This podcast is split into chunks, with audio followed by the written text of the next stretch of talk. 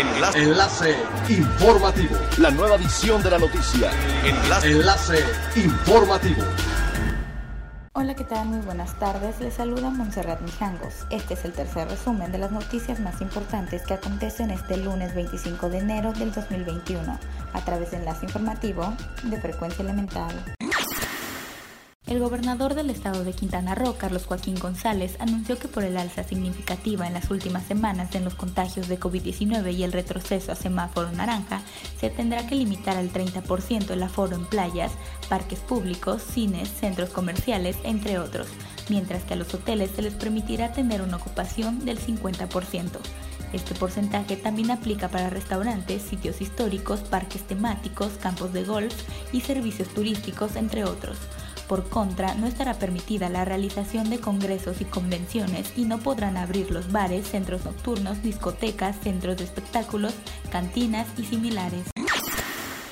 Líderes turísticos advierten de una oleada de despidos a raíz de las cancelaciones que están viviendo por estos días los hoteles de Cancún, principalmente de viajeros estadounidenses, después de que el Departamento de Estado de Estados Unidos empezara a exigir una prueba negativa de COVID a quienes lleguen del extranjero. Así lo ha anunciado Abelardo Vara, presidente del Grupo Cancún. Según el empresario hotelero y expresidente de la Asociación de Hoteles, ha señalado que los tres primeros meses del año las ocupaciones no serán las esperadas. En este sentido, ha advertido que podría cerrarse el primer trimestre con ocupaciones del 45%, mientras que el año pasado superaron el 80%, una situación que deteriorará el tejido empresarial y los hoteleros no tendrán más remedio que iniciar despidos. En vista que el pasado viernes el presidente Andrés Manuel López Obrador anunció que su gobierno permitirá a particulares la compra de vacunas contra COVID-19, los empresarios de Mahahual han levantado la mano para adquirirlas, con tal de inmunizar al personal que trabaja en el sector turístico lo más pronto posible, pues ello garantizaría el sostén de la economía en la región, así como la salud de los trabajadores y sus familias. El representante del sector hotelero, Gerardo Pérez Zafra, indicó que el sector hará este esfuerzo adicional, ya que esto garantiza el sostenimiento de la economía de la localidad y del Estado en su conjunto. Es elemental tener buena actitud y mantenernos positivos. Por ello, también las buenas noticias son elementales.